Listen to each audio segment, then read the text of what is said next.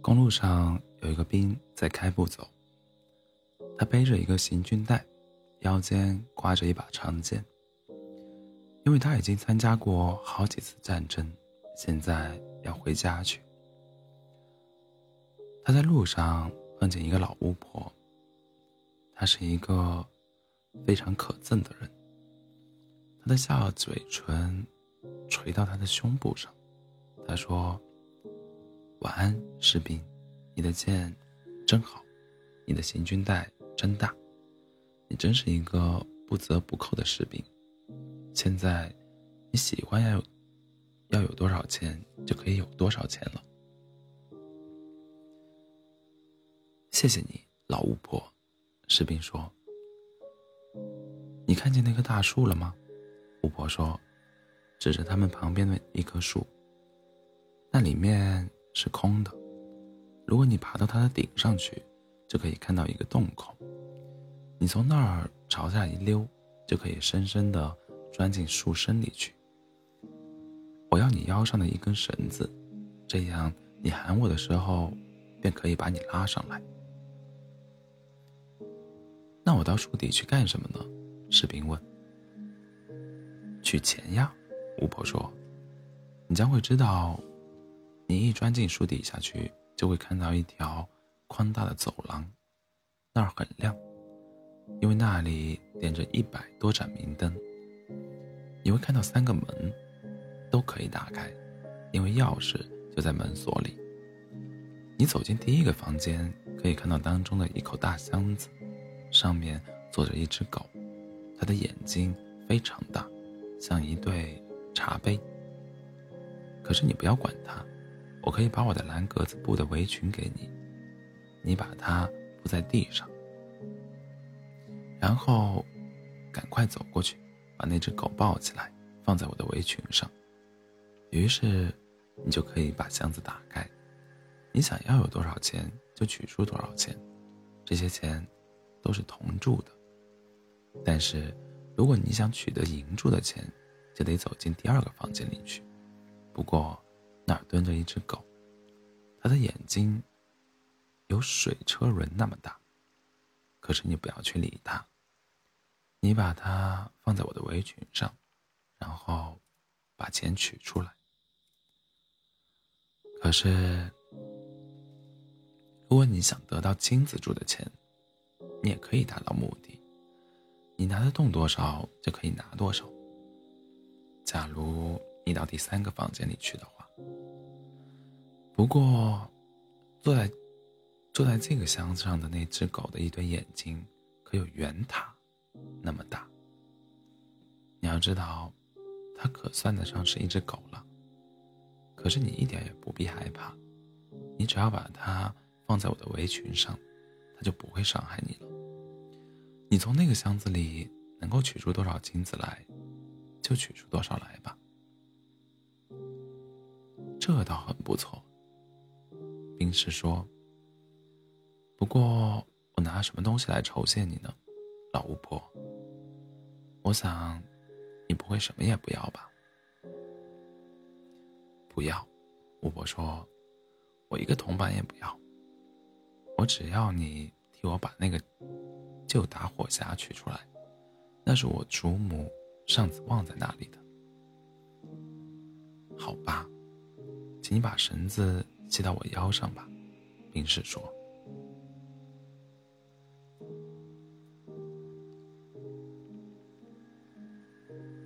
好吧，巫婆说：“把我的蓝格子围裙拿去吧。”士兵爬上树，一下子就溜进那个洞口里去了。正如老巫婆说的一样，他现在来到了一条点着几百盏灯的大走廊里。他敢，他打开第一道门，果然有一条狗坐在那儿。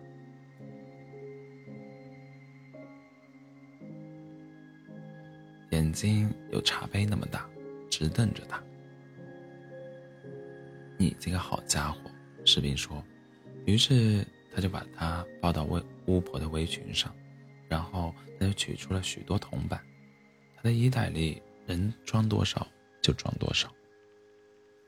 他把箱子锁好，把狗儿又放到上面。于是他走进第二个房间里，这儿坐着一只狗，眼睛大的简直像一对水轮车，水车轮。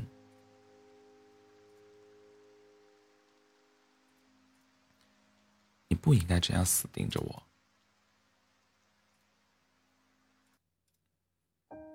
士兵说：“这样你就会弄坏你的眼睛了。”他把狗儿抱到巫婆的围裙上。当他看到箱子里有那么多的银币的时候，他就把他所有的铜板都扔掉，把自己的衣袋和行军袋全装满了银币。随后，他就走进第三个房间。这可真有点吓人。这儿的一只狗，两只眼睛真的有圆塔，圆塔那么大。他们的脑袋，他们在脑袋里转动着，简直像轮子。晚安，士兵说。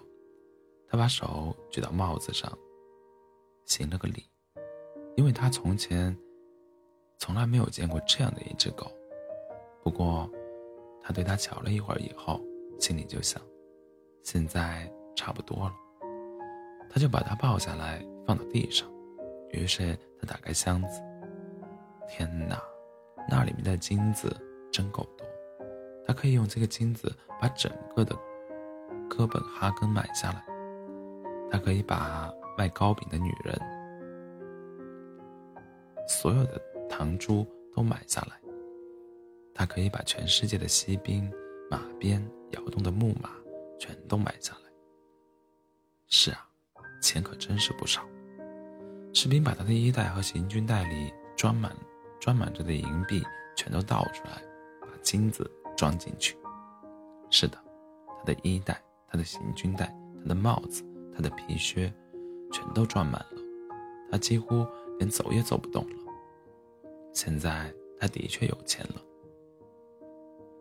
他把狗儿又放到箱子上去，锁好了门，在树里朝上面喊一声：“把我拉上来呀，老巫婆！”你取到打火匣没有？巫婆问。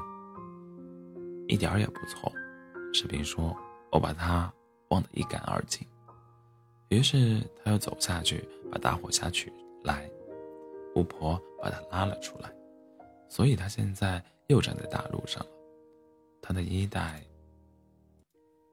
行军袋、帽子，全都盛满了钱。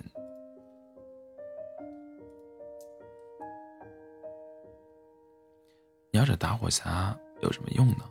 士兵问。这与你没有什么相干，巫婆反驳他说：“你已经得到钱，你只需要把打火匣交给我好了。”废话，士兵说：“我要它有什么用？请你马上告诉我，不然我就抽出剑来把你的头砍掉。”我可不能告诉你，巫婆说。然后，士兵一下子把他头砍掉了。他倒下来，然后士兵把他所有的钱都包在他的围裙里，像一捆东西似的背在背上，然后把那个打火匣放在衣袋里，一直向城里走去。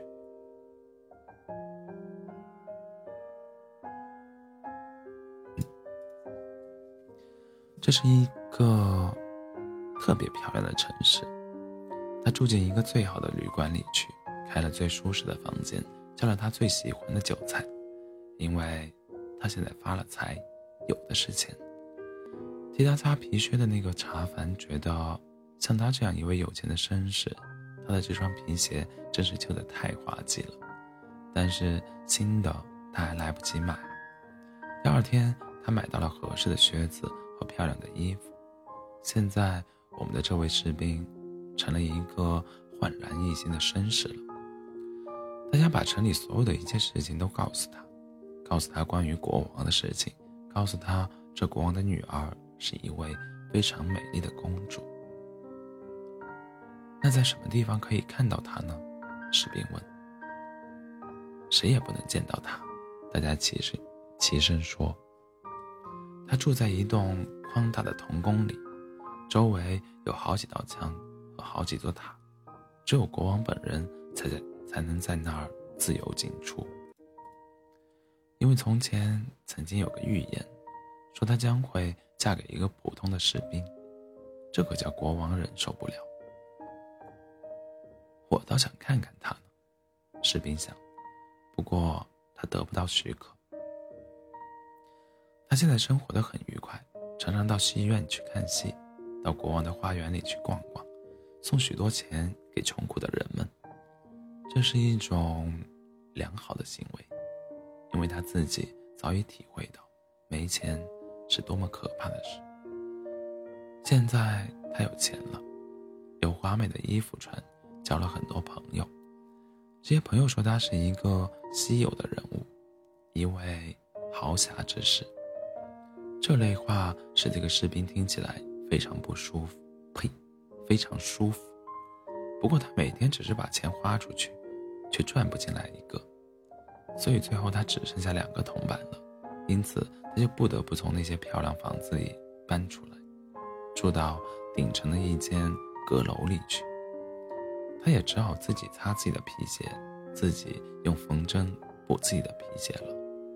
他的朋友谁也不来看他了，因为走上去要爬很高的梯子。有一天晚上，天很黑，他连一根蜡烛也买不起。这时，他忽然记起自己还有一根蜡烛，装在一个打火匣里。巫婆帮助他到那空洞。树底下取出来的那个打火匣，他把那个打火匣和蜡烛头取出来。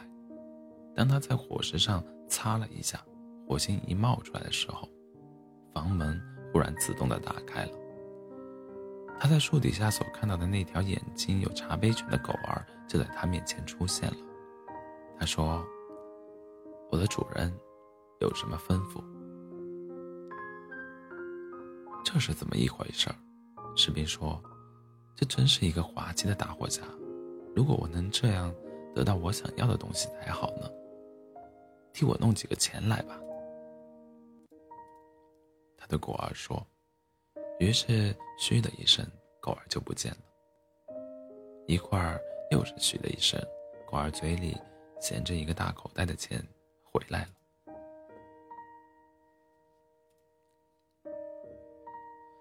现在士兵才知道，这是一个多么美妙的大火匣。只要他把它擦一下，那只狗儿就来了，坐在盛有铜钱的箱子上。可是他擦两下，那只有银子的狗儿就来了。要是他擦三下，那只有金子的狗儿就出现了。现在这个士兵又搬到了那几间华美的房间里去住，又穿起漂亮的衣服来了。他所有的朋友马上要认得他了，并且还非常关心他起来。有一次，他心中想：人们不能去看那位公主，可算是一桩怪事。大家都说她很美，不过，假如她老是独独住在那有许多塔楼的孔童宫里，那有什么意思呢？难道我就看不到她一眼吗？我的打火匣在什么地方？他擦出火星，马上，马上咻的一声，那只眼睛像茶杯一样的狗儿就跳出来了。现在是半夜了，士兵说：“不过我倒很想看一下那位公主，哪怕一会儿也好。”狗儿立刻就跑到门外去了。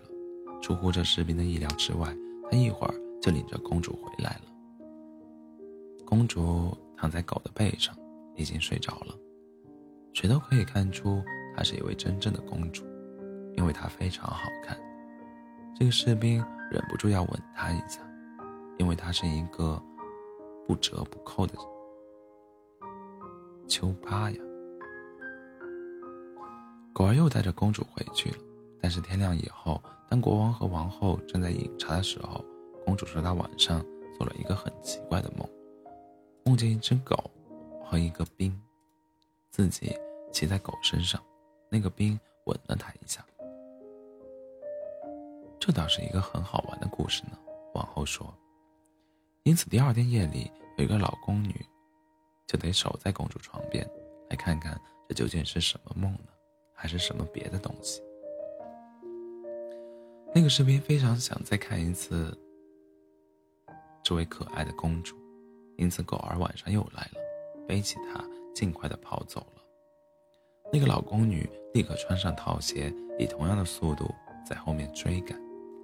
当他看到他们跑进一大幢房子里去的时候，她想：我现在可知道这块地方了。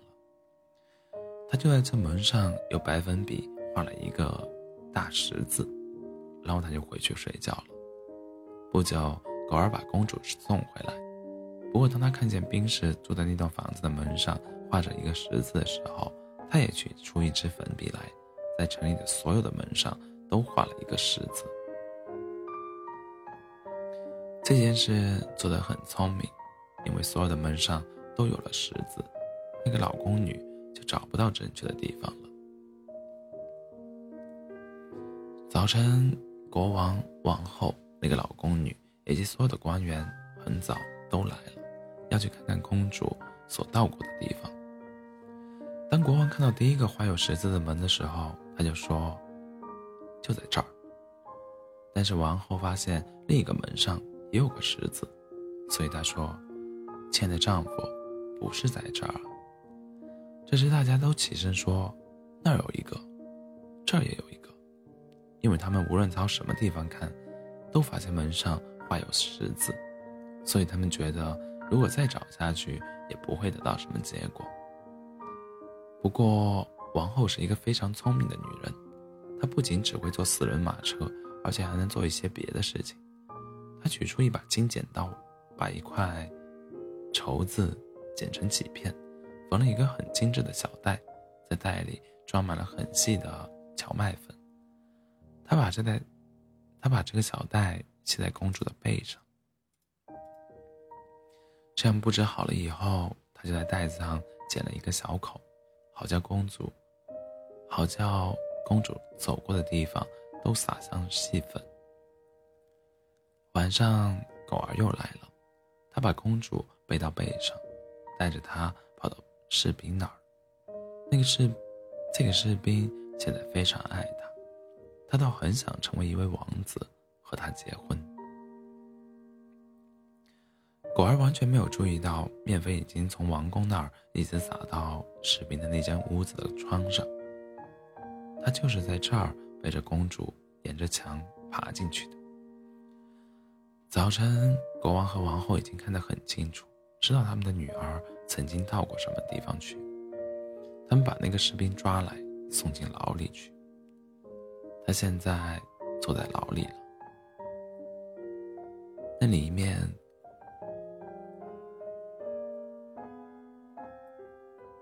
可真够黑暗和闷人的。人们对他说：“明天你就要上绞架了。”这句话听起来可真不是好玩的，而且他把打火匣也忘掉在旅馆里。第二天早晨，他从小窗的铁杆、铁栏杆里望见许多人涌出城来，看他上脚架。他听到鼓声，看到士兵们开步走。所有的人都在向外面跑，在这些人中间有一个鞋匠的学徒，他还穿着破围裙和一双拖鞋。他跑得那么快，连他的一双拖鞋也飞走了，撞在撞撞到一堵墙上。那个士兵就坐在那儿，在铁栏杆后面朝外望。喂，你这个鞋匠的小鬼，你不要这么急呀！士兵对他说。在我没有到场以前，没有什么好看的呀。不过，假如你跑到我住的那个地方去，把我的打火匣取来，我可以给你四块钱。但是你得使劲的跑一下才行。这个鞋匠的学徒很想得到那四块钱，所以提脚就跑，把那个打火匣取来，交给这士兵。同一时间，我们马上就可以知道事情起了什么变化。在城外面，一架高大的脚架已经竖起来了，它的周围站着许多士兵和成千上万的老百姓。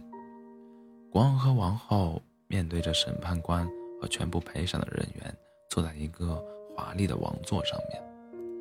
那个士兵已经站到梯子上来了，不过当人们正要把绞索套到他脖子上的时候，他说：“一个罪人，在接受他的裁判裁决以前，可以有一个无罪的要求。人们应该让他得到满足。”他非常想抽一口烟，而且这可以说是这世界上，这可以说是。他在这世界上最后一口烟了。对于这个要求，国王不愿意说一个不字，所以士兵就取出了他打火匣，擦了几下火。忽然，三只狗儿都跳了出来，只有茶杯那么大眼睛，一只有茶杯那么大的眼睛，一只有水车轮那么大的眼睛，还有一只的。还有一只的眼睛简直有圆塔那么大，请帮助我，不要叫我被绞死吧，士兵说。这时，这几只狗，这几只狗儿就向法官和全体审判的人员扑来，拖着这个人的腿子，咬着那个人的鼻子，把他们都扔向空中，有好几丈高。他们落下来时都跌成了肉酱。我操！不准这样对付我，国王说。不过，最大的那只狗儿还是拖住他和他的王后，把他们跟其余的人一起乱扔。所有的士兵都害怕起来，老百姓也都叫起来：“小兵，你做咱们的国王吧，你跟那位美丽的公主结婚吧。”就这样，大家就把这个士兵拥进国王的四轮马车里去。那三只狗儿就在他面前跳来跳去，同时高呼万岁。小孩子们。用手指吹起口哨来，士兵们敬起礼来。那位公主走出她的童宫，做了王后，感到非常满意。结婚典礼举行了足足八天，那三只狗儿也上桌子坐了，把眼睛真的比什么时候都大。